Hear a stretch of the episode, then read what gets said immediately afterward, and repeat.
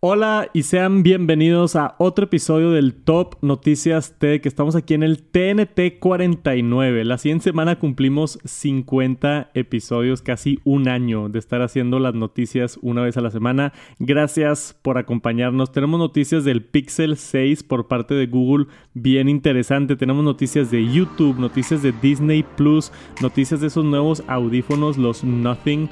Muchas cosas bien interesantes han estado pasando esta semana en el mundo de tecnología vamos a arrancar con las noticias.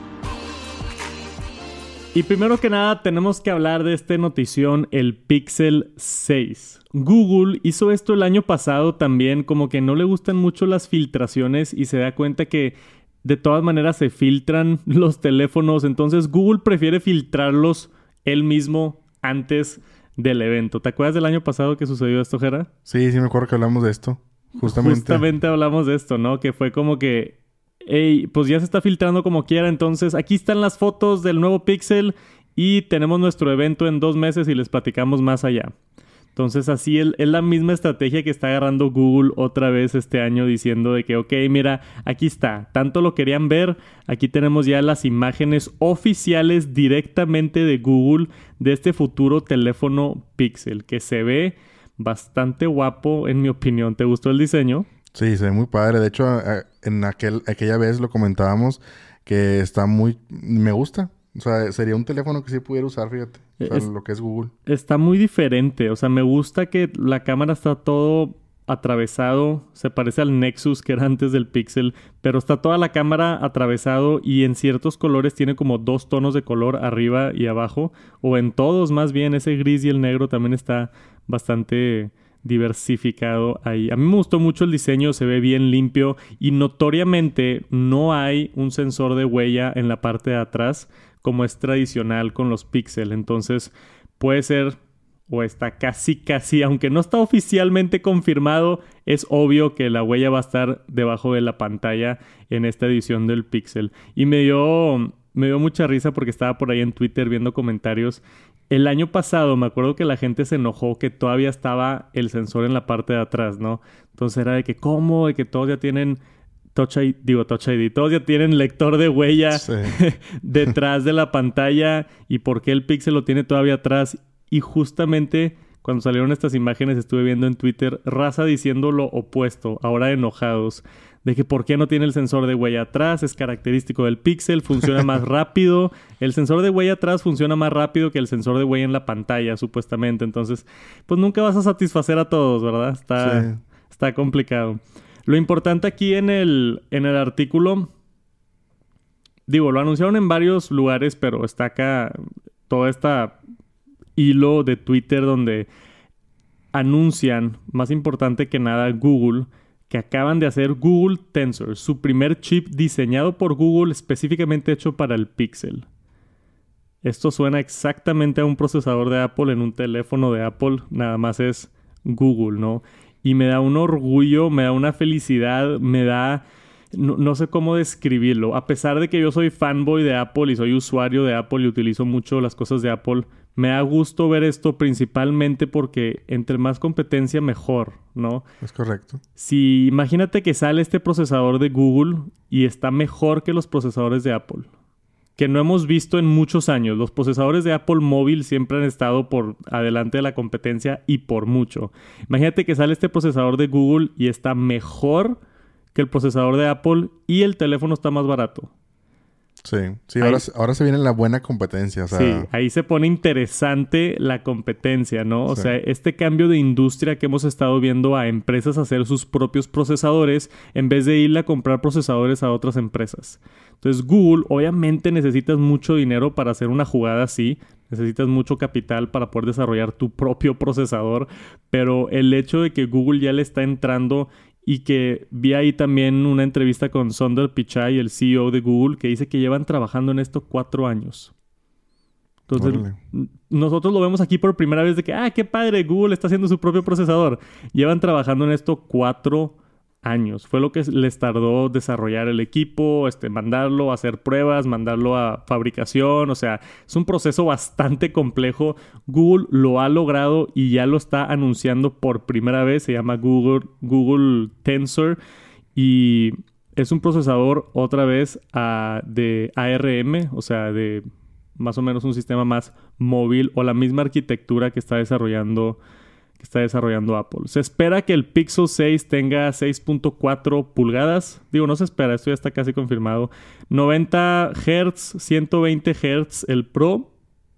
In-display fingerprint sensor, o sea, la huella digital dentro de la pantalla y todos estos colores que estamos viendo. Podemos poner este video aquí abajo para que vean en lo que platicamos un poquito más del, del, Pixel. Este es el video oficial por parte de Google si nos están acompañando por acá en YouTube. Si están escuchando por ahí en Spotify o en Apple Podcast, nada más la, el video promocional que tenemos acá del, del nuevo sistema operativo y de este Pixel 6. Entonces creo que es un buen momento para ser fan de Google Pixel. Creo que es un buen momento para ser fan de Android. A mí me emocionó esto y como dije, a pesar de que yo soy usuario de iPhone, ver esto me tiene bien emocionado. Seguramente las cámaras van a dar un brinco muy grande. Este, pero el procesador, es que el procesador es lo que más me, más me emociona a mí. ¿Qué opinas tú, Jera, aquí del, del nuevo Pixel 6? Sí, pues en aquella, en aquella vez que platicábamos sobre los rumores, eh, yo comenté también de que nunca he usado un Android, pero este sería un, el primer teléfono que me llamaría la atención de utilizar. O sea, que sea o sea, aún más no sabíamos del procesador, pero aún más el saber de que el software, el hardware, el procesador, ya todo es, digamos, fabricado por Google, pues sí, sí le da un plus y le da, este, como decíamos hace rato, o sea, como que la competencia sana de decir, bueno, ahora sí puedes comparar, este, equitativamente Apple y Google, o sea, decir, a ver, los dos, los dos teléfonos y vamos a ver cómo, pues cómo funcionan, ¿no? O sea, side by side, como dicen, ¿no? O sea, de que cámara, procesador, rapidez, la imagen, o sea, el diseño inclusive del mismo sistema operativo se ve bien padre, o sea, los colores, todo, sí, sí le cambiaron bastantes cosas que sí me gustó, la, la, neta. Es, o sea, lo pudieras llamar, aunque está mal y no tiene nada que ver y es, es comparar peras con manzanas, pero lo pudieras llamar el iPhone de Android, ¿no? O sea, ya ser el, el teléfono que hace la empresa y hace el software que tiene la versión pues el, Android más puro, más avanzado en cuanto a software y luego aparte de desarrollar el propio procesador, o sea, haciendo el increíble software que tiene Google, el increíble asistente que es el asistente digital de Google que vimos que ganó el torneo de inteligencia de Tech Santos. si no han visto ese video, vayan a verlo, está bien divertido. Este, o sea, e, es un muy buen sistema, ahora muy buen teléfono y no sé, o sea, se ve increíble esta cosa. Voy a tratar de conseguirlo. Lo único que no me gusta de esto es que no venden píxeles en México. Sí. Eso es lo único que me tiene decepcionado. No sé si este año sea así como que el primer año que llegue el Pixel 6 a México. No creo, la verdad. Pero pues eso es algo desafortunado. Como que hay gente que los compra en Estados Unidos y se los trae para, para México y otras cosas. Voy a tratar de conseguir uno para hacerle reseña y probarlo. Me encantaría, ¿no? O incluso hacer un... Estaría bien interesante hacer un Google Pixel contra iPhone. O sea, ¿qué procesador está más chido? Ese video se me hace bien interesante de, desarrollarlo. Por ahorita no tenemos fecha oficial de lanzamiento. O sea, no estamos seguros exactamente cuándo va a venir. Pero se espera que llegue por ahí de septiembre, octubre y, tampoco tenemos precio, que está interesante. Yo creo que si se hubiera quedado el mismo precio, lo hubieran anunciado aquí en este mini anuncio, pero no nos dieron el precio.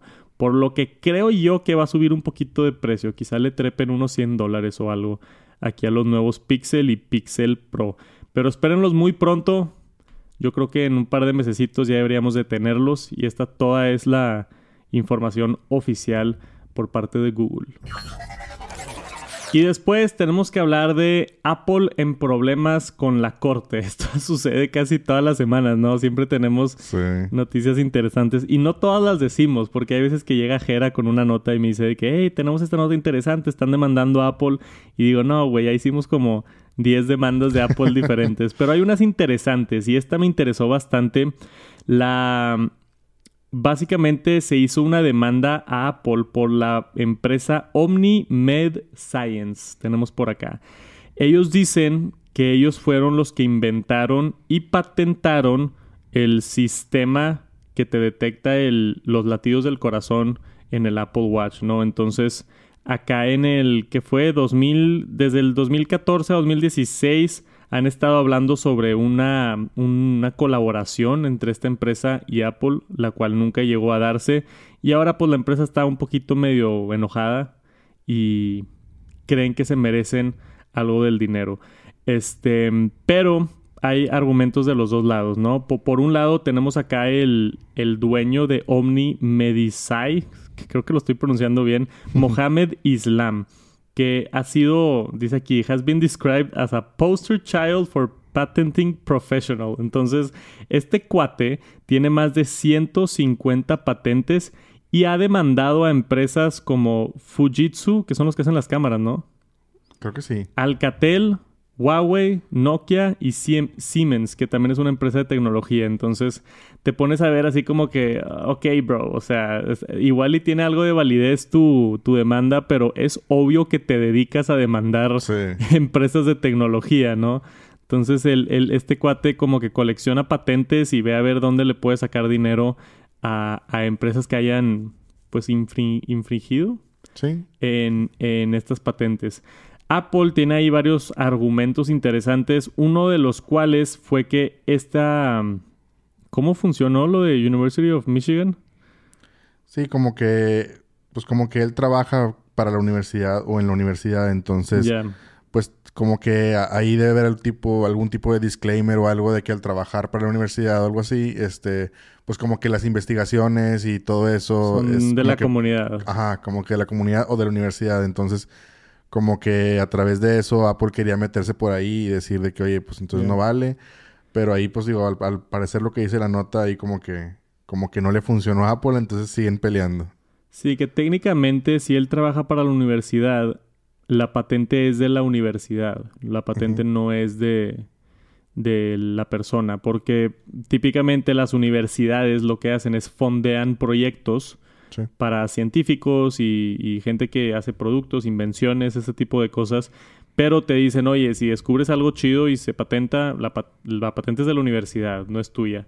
Porque nosotros te fondeamos y te dimos dinero para que descubrieras tu patente, ¿no?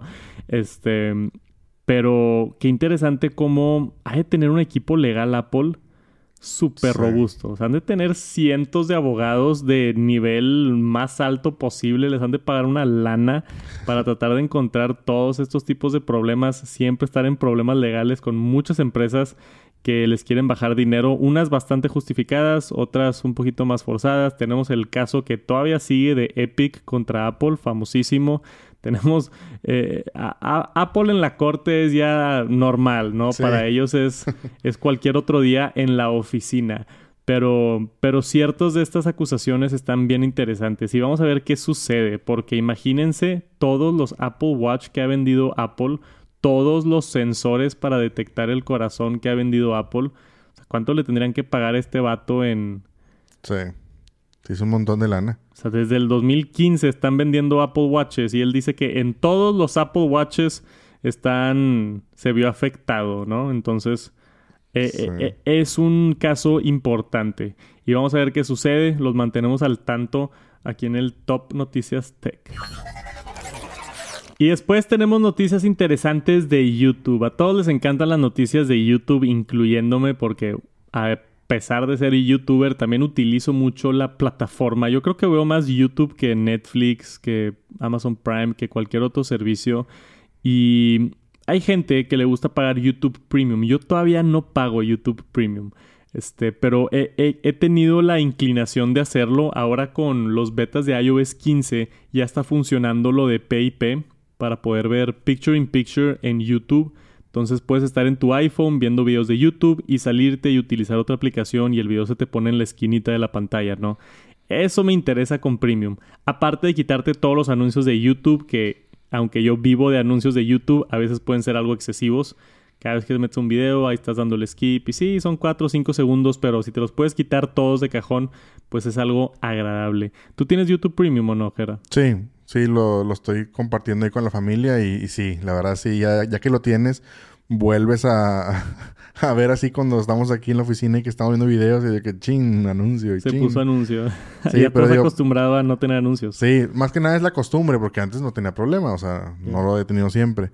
Pero pues sí, vamos a ver cómo viene aquí lo que es YouTube Premium Lite. Sí, es, es lo interesante y es la nota del día de hoy. Tenemos YouTube está haciendo pruebas de una nueva suscripción o una nueva um, un nuevo tier, una nueva una nuevo un nuevo nivel, se dice, un nuevo nivel de suscripción más barato, porque cu- ¿cuánto pagas ahorita? Son como 160 pesos, ¿no? Una cosa así. Fíjate que no me acuerdo. Como lo compartimos, no me acuerdo exacto. No, no es barato, o sea, no, Sí, no- no, no es no es así como que 40 pesos, ¿verdad? O sea, que- según yo eran como 150, 200 pesos, o sea, era Sí. algo significante. Y Premium Lite lo que quiere hacer es darte la opción de poder quitar todos los anuncios, pero no tener los otros beneficios. Entonces, para gente que dice que, güey, la neta, ya no quiero ver anuncios, veo YouTube todo el día, pero no quiero pagar 200 pesos o, o lo que sea, este plan va a estar mucho más barato y te va a quitar los anuncios. No vas a tener cosas como las descargas, no vas a tener cosas como escuchar el audio, como PIP, para ver videos mientras estás fuera de la aplicación y este tipo de funciones se van a quedar exclusivas para la versión Premium Premium. Sí. Y la versión Premium Lite, que es esta nueva que estamos viendo, es solamente para quitar anuncios. Que a mí se me hace una, una jugada interesante, porque yo creo que lo más importante de Premium es quitar los anuncios, ¿no? Hay gente que no usa las otras funciones y fácilmente se pueden ir de pagar el YouTube Premium a pagar este nuevo YouTube Premium Lite y tener pues la misma, la misma experiencia más barata o hacerlo un poquito más accesible para otras personas. Sí, sí, de hecho yo eh, estaba pensando ayer que estaba viendo la nota de que como que por qué me cambiaría al, pre- al Premium Lite.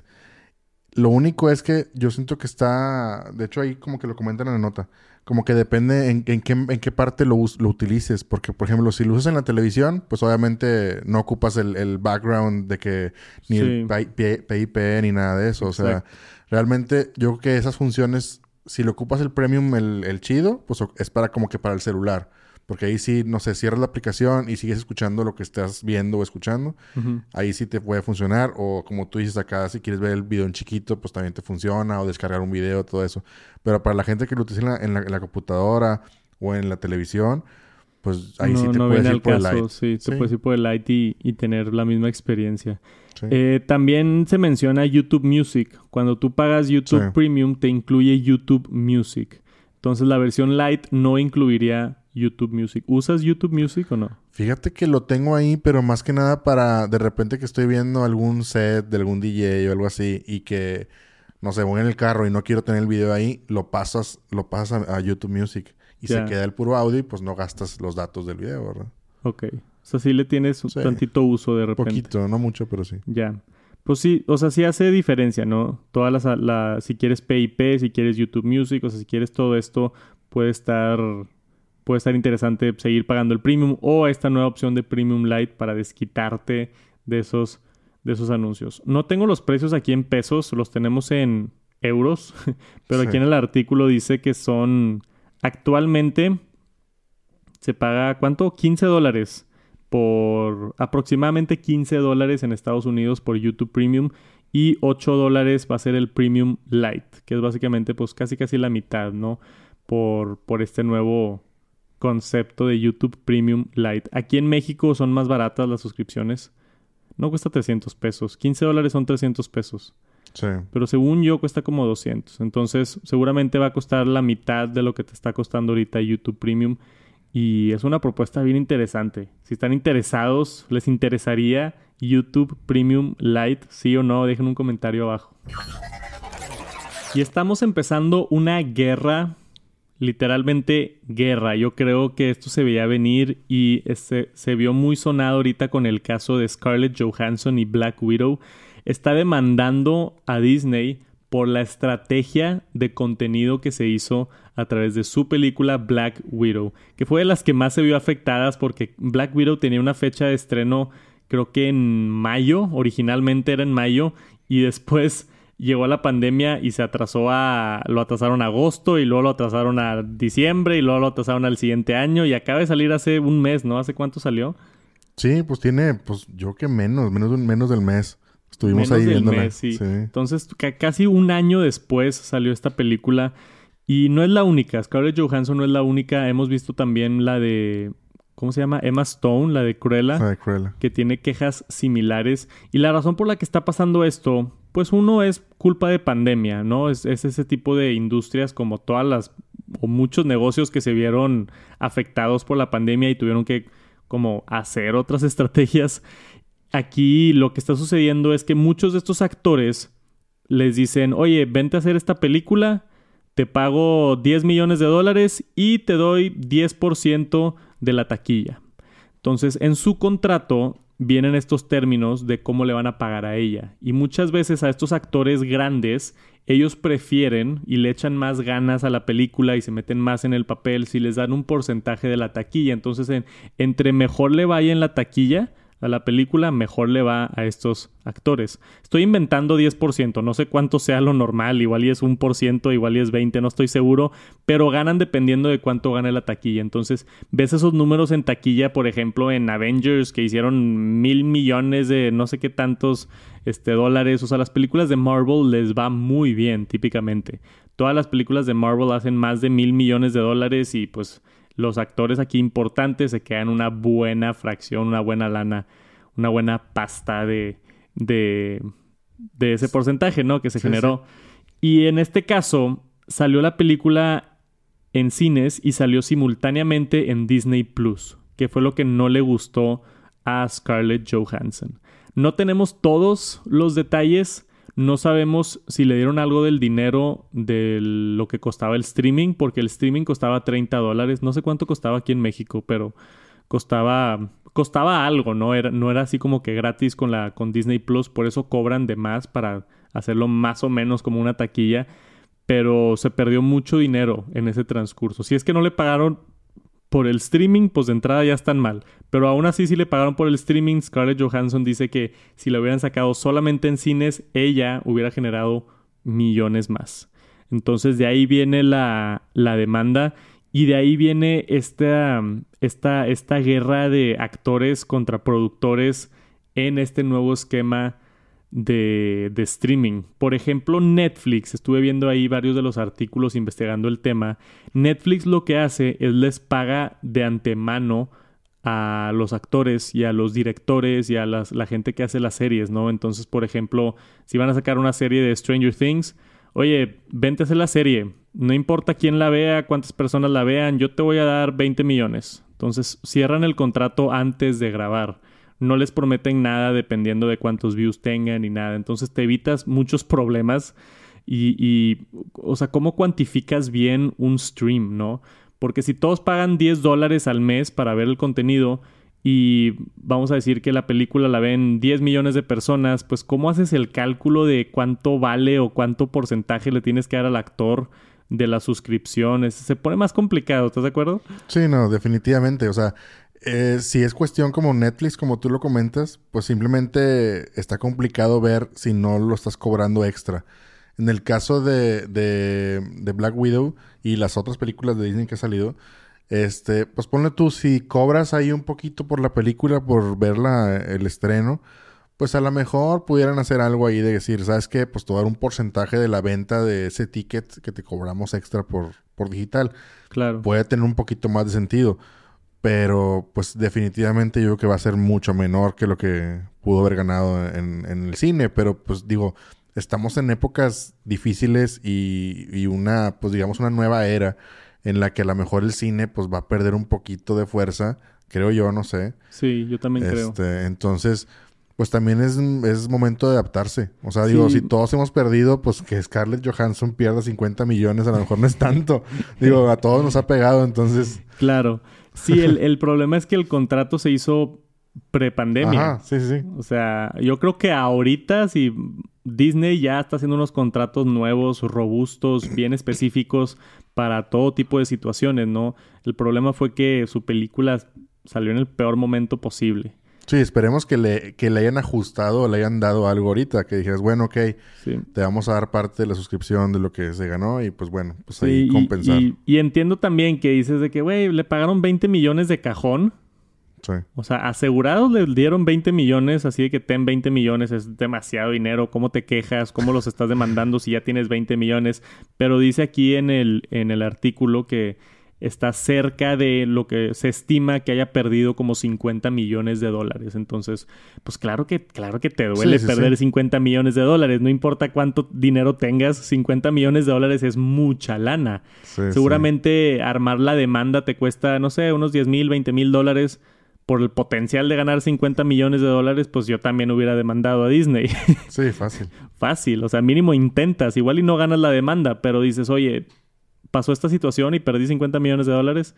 Este, entiendo ambos lados, o sea, por ese lado, el lado de Scarlett Johansson, entiendo también el lado de, güey, estamos en pandemia, o sea, todo nos llevó la chingada, literalmente, disculpen la palabra, este, pero pues todos estuvimos batallando, bajaron muchas industrias, se perdió mucha lana, entonces vamos a ver qué sucede, está interesante cómo cómo va evolucionando esto y también con Emma Stone y otros actores que están empezando a tener problemas con sus contratos y con esta nueva estrategia de, de contenido de streaming. ¿Cómo lo monetizas? ¿Cómo lo contabilizas? ¿Cómo, ¿Cómo puedes llegar a este tipo de acuerdo? O como dije, hacerlo a la Netflix y no ofrecer nada basado en el éxito de la película, sino todo pagado de frente, todo pagado de, de lleno. O sea, los, los actores se tienen que adaptar a, los nuevos tiempos. Vamos a llorar por esos 50 millones que perdió Scarlett Johansson. Se va a tener que comprar un, un yate un poquito más chiquito. sí. Y después tenía que hablar de este nuevo producto que es de lo más hypeado que he visto las últimas semanas en, en tecnología. La introducción de los Nothing Ear 1. Esta nueva empresa de, de Pay, de Mr. Pay, este, Carl Pay, que era uno de los fundadores de OnePlus y tuvo todo este, este cuate es un, es un genio de marketing, o sea, lo que hizo con OnePlus de ser una empresa de que tenían su slogan de Never Settle y el flagship killer y lo que llegó a ser, ahorita ya empezó esta nueva empresa que se llama Nothing y está haciendo exactamente lo mismo. Está haciendo exactamente lo mismo, pero en la industria de audífonos. Se dio cuenta que, que empresas como Apple venden AirPods a lo estúpido, literalmente. O sea, Apple, su propia división que nada más vende AirPods, es más grande que muchas otras empresas. ¿Sí has visto eso? Sí, sí lo he leído eso. Está impresionante. O sea, Apple, si nada más vendiera AirPods, está en el top 100 de empresas del mundo. o sea, está ridículo la cantidad de, AirPods que vende. Entonces tenemos por acá estos nuevos que seguramente han visto un par de reseñas. Yo vi la reseña por ahí de MKBHD. También de Dave2D, otro youtuber que me gusta mucho. Estuve viendo sus, sus reseñas de los Nothing One, que tienen este diseño bastante llamativo, característico, transparente.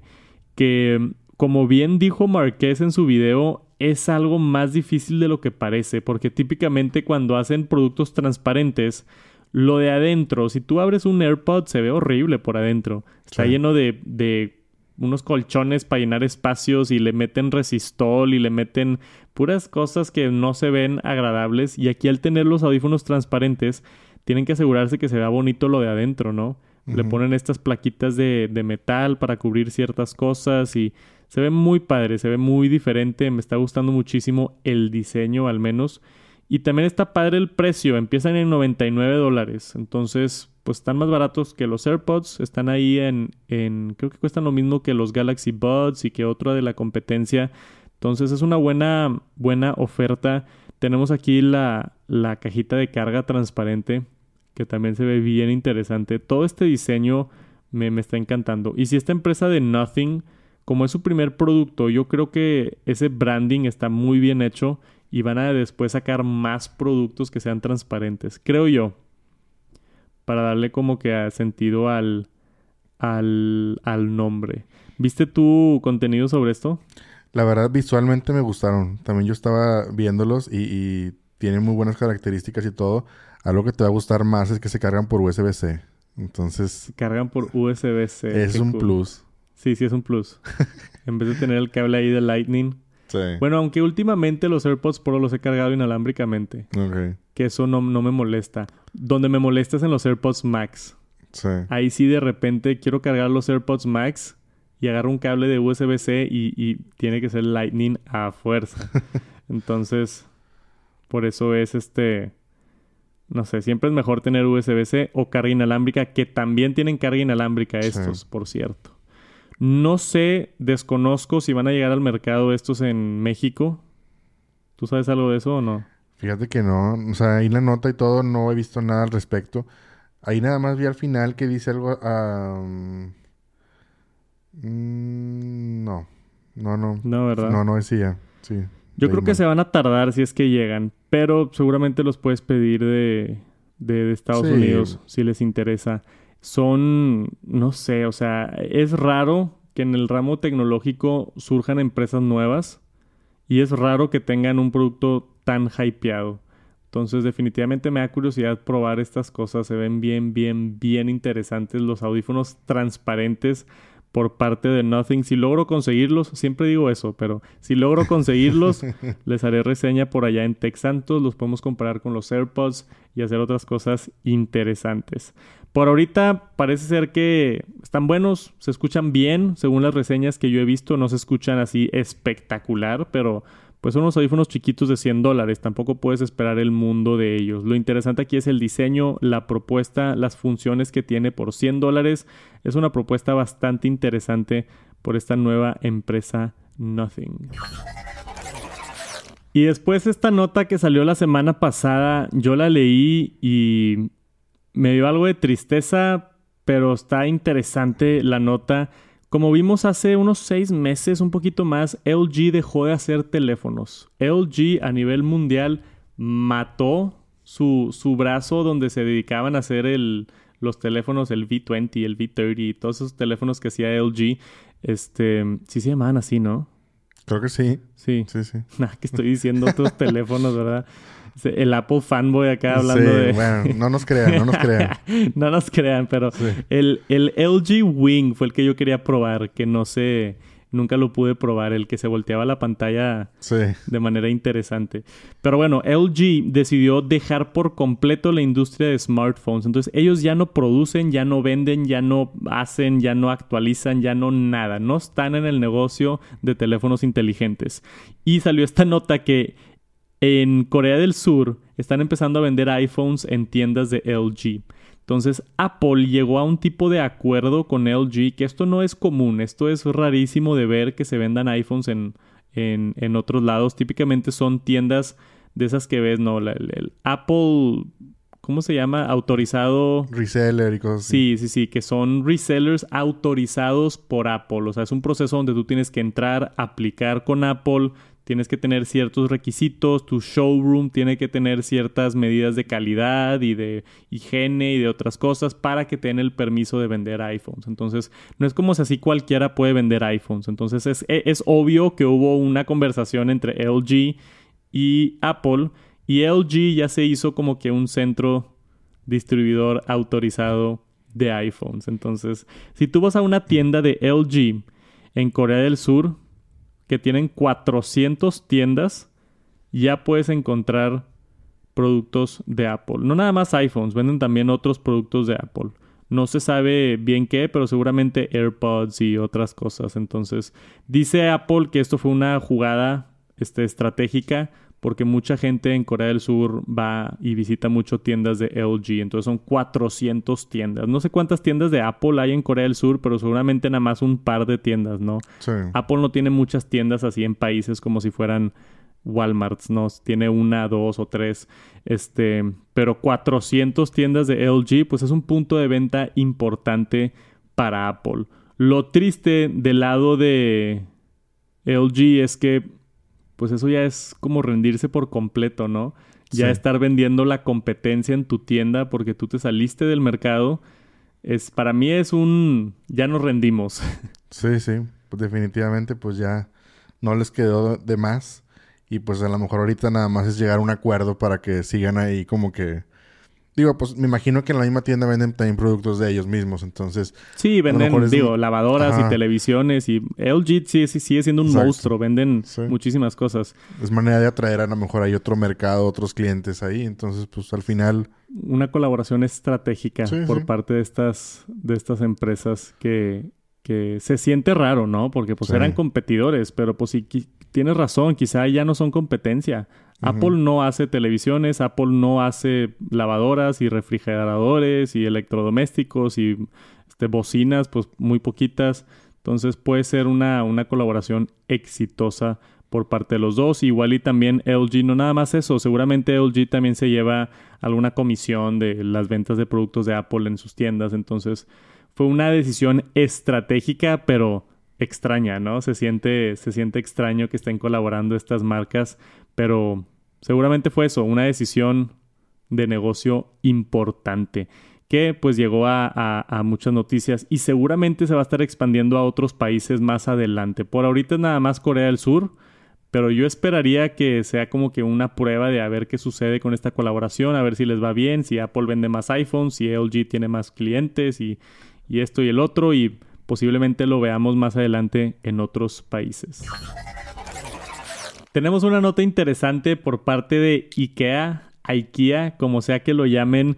Me encanta este tipo de notas donde mezclan tecnología con productos cotidianos. No, no sé por qué a mí vi hace poquito una de esas mesas que es una mesa del centro de la sala y la abres y tiene un refrigerador y cosas así. Este, me gusta cuando mezclan tecnología con, con productos de casa. Y, y, ahora el siguiente año que me voy a estar casando y mudando con, con Viviana, quiero intentar hacer colaboraciones con este tipo de marcas y, hacer unos videos divertidos de casa inteligente.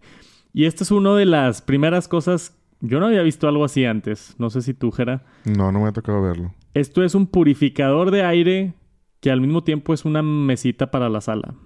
Entonces no se ve como un purificador de aire, ¿no? Yo he visto los purificadores de aire de, Dyson y de otras marcas que se ven así grandotes y lo ves y dices, esa cosa es un purificador de aire, ¿no? O sea, no tiene cara de algo más.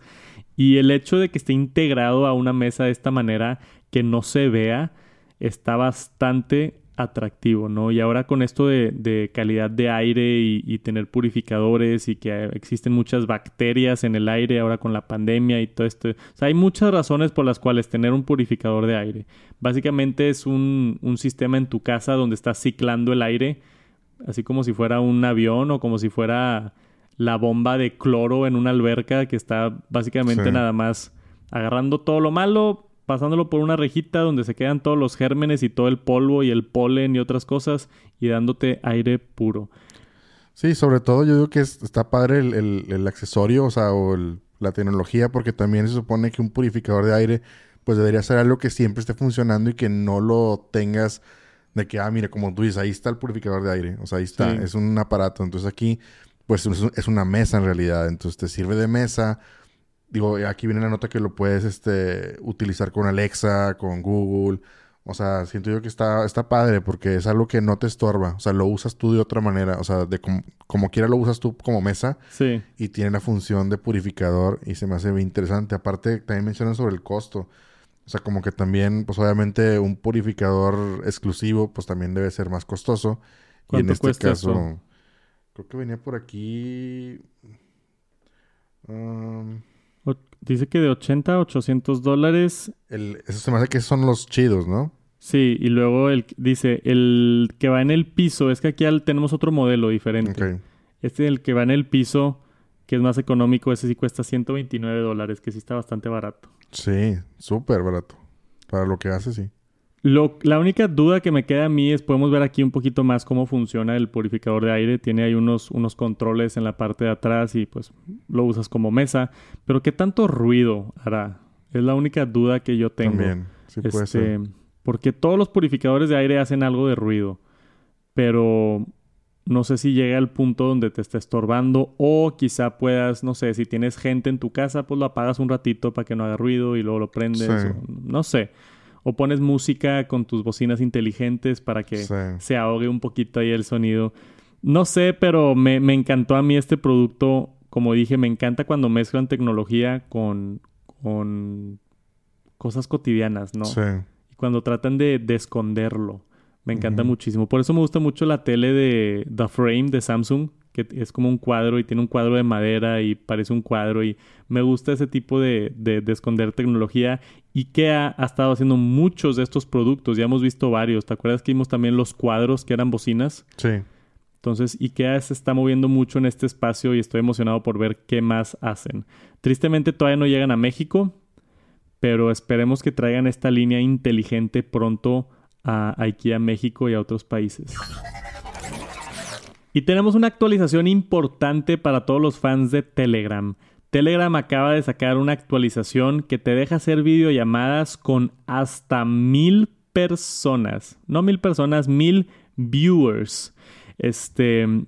La primera vez que vi esta nota me, me sacó de onda, ¿no? ¿Cómo puedes tener mil personas en tu aplicación de video, sea Zoom, sea FaceTime, sea lo que quieras? Mil personas a mí se me hace ridículo, ¿no?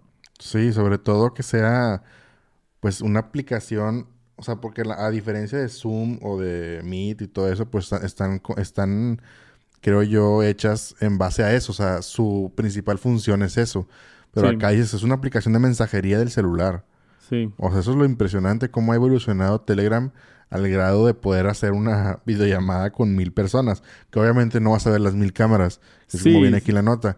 Que puedes ver creo que hasta 30. Pero sí, aún así... dice que son 30 usuarios que pueden poner cámara y audio y video, o sea, platicar entre ellos 30. Obviamente si tienes mil personas en una llamada, ha de ser un caos horrible, ¿no? No quieres a mil personas activando su micrófono al mismo tiempo, o sea, pero 30 personas pueden estar comunicándose y puedes tener hasta mil personas viendo como si fuera un directo, ¿no? Como ver el, como ver el directo o ver la llamada. O si tienes, vamos a decir, tienes una empresa que es de mil personas. Entonces invitas a todos los empleados y pones a los directivos a, dar una, plática, una conferencia o, darles, no sé, el indicativo, un aviso? ese tipo de cosas. Y luego, ah, este, alguien más quiere entrar a, a, la llamada y se sale uno y entra otro, ¿no? Entonces, con ese máximo de 30 es parecido un poquito a tipo Clubhouse, donde, donde pueden hablar ciertas personas, este, pero no todos, pero la otra gente puede escuchar o participar en la conversación.